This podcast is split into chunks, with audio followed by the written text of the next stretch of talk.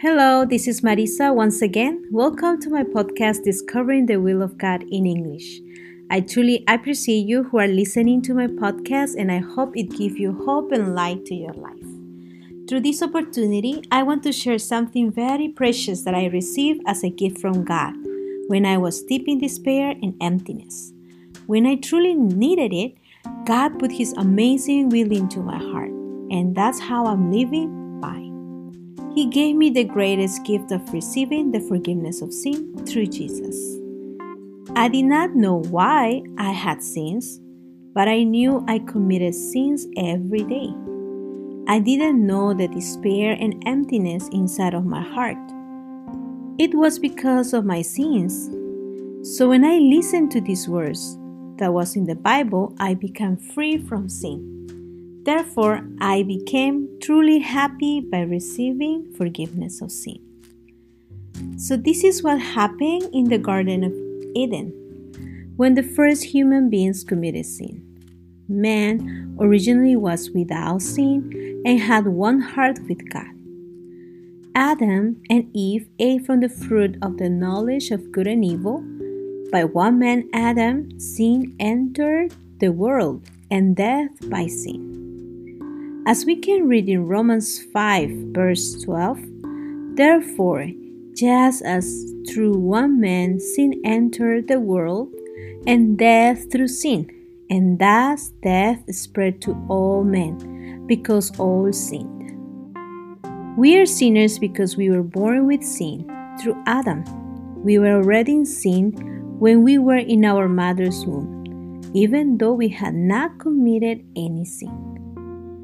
After sinning and eating from the fruit of the knowledge of good and evil, man began to live by his own knowledge of what is good and what is evil rather than wholly than wholly following God.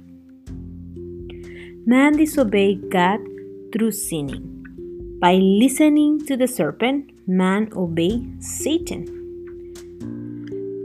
It seems that you are living according to your own thoughts but you are actually following after the thoughts that proceed from the heart of sin. That is why God says that every imagination of the thoughts of our hearts are only evil continually. It is the first time that you are listening this?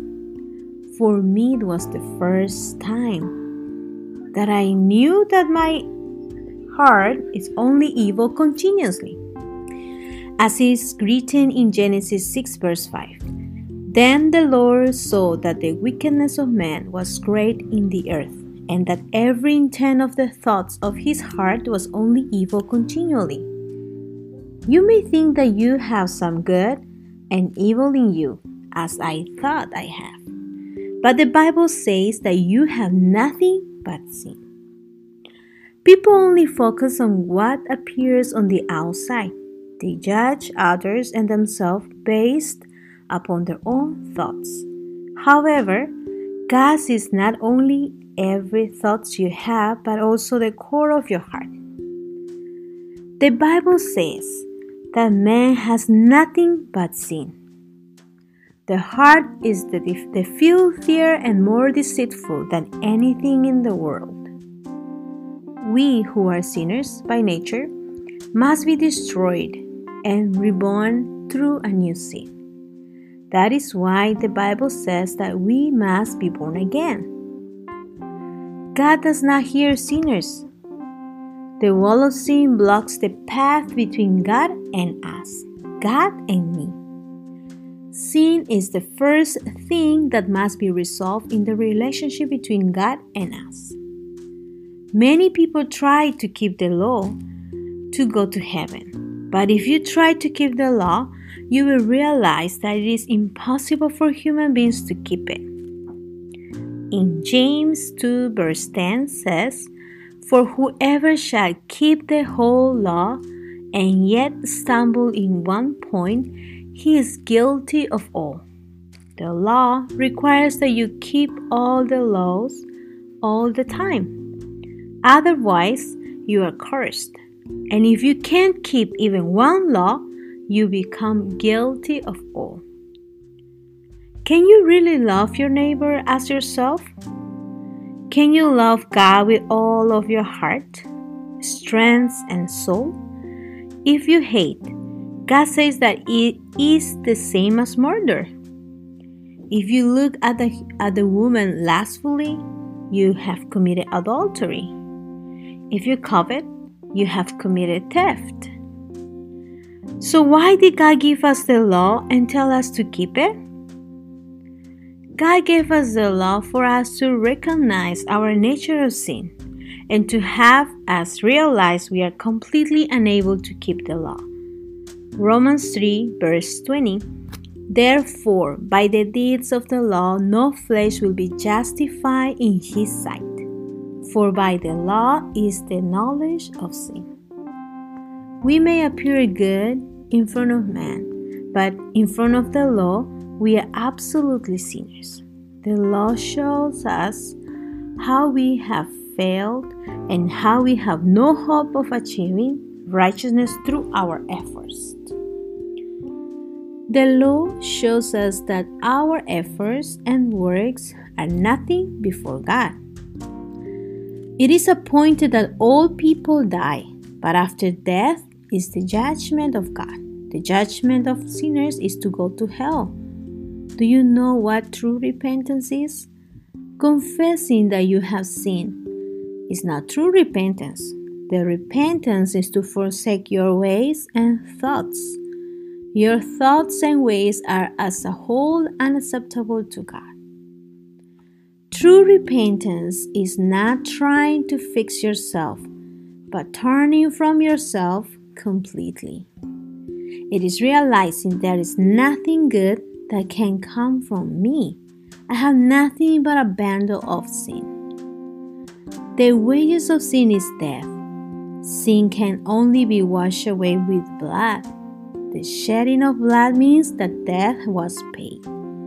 Without shedding of blood, there can be no forgiveness. The sinner will bring a goat without blemish to give a sin offering. The person will lay his hands on the head of the goat. Through this, the sin will then pass over unto the goat. Then the priest will kill the goat and he will take the blood of the goat and put it on the horns of the sin altar. After that, he poured out all the blood at the bottom of the altar, as it is written in Leviticus chapter 4. Finally, the priest will take the goat and burn it on the altar. The sin offering is complete and his sin will be forgiven that sin was redeemed. However, God, want, God wanted to redeem our sins forever. That's why, as the Lamb who was put to death after laying of the hands and transporting our sins to the Lamb, the Lamb had to die. God prepared Jesus, the Lamb of God, who took away the sin of the world. Jesus wanted to be baptized by John the Baptist. When John the Baptist baptized Jesus, he laid his hands upon Jesus' head, and all the sins of the world passed on to Jesus. Jesus redeemed us of our past, present, and future sin. John chapter 1, verse 29 says, Behold the Lamb of God who takes away the sin of the world. Jesus' death paid all the punishment for sin. He has achieved eternal redemption for us. The blood of Jesus has washed us white as snow. The name of Jesus means he shall save his people from their sins. Jesus took away the sin of the world and was crucified. Jesus was crucified for our sins Jesus received all the punishment and condemnation for our sins. When Jesus died, he said, It is finished. Therefore, there is nothing for us to do whatsoever. Jesus finished all work necessary for salvation. Jesus paid for all our sins in full. The Bible says there is none righteousness, no, not one. We must receive the righteousness of God when Jesus died. He covered us with his righteousness. We have been made holy through the sacrifice of Jesus. Jesus has cleansed, justified, and sanctified us. Jesus has taken away our sinfulness and has given us his righteousness and holiness. He has given us eternal righteousness, eternal holiness, and He has perfected us forever.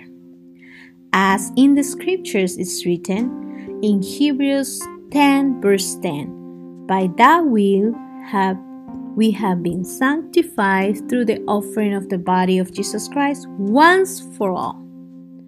And in Hebrews 10, verse 14, for by one offering he has perfected forever those who are being sanctified. And he added in Hebrews 10, verse 17 and 18. Then he adds, Their sins and their lawless deeds I will remember no more. Now, where there is remission of deeds, there is no longer an offering for sin. We are justified freely by His grace through the redemption that is in Christ Jesus. God does not remember our sins anymore. That is the will of God and the promise of God. Blessed people throw their thoughts away and accept the word of God into their hearts. No matter what thoughts they may have, we are holy, sanctified, perfected. I hope we all can believe inside of our hearts that we are righteous through the precious sacrifice of Jesus Christ that set us free from sin and live a new life living with God. According to his words, he we can live a blessed and happy life walking with the Lord. Thank you.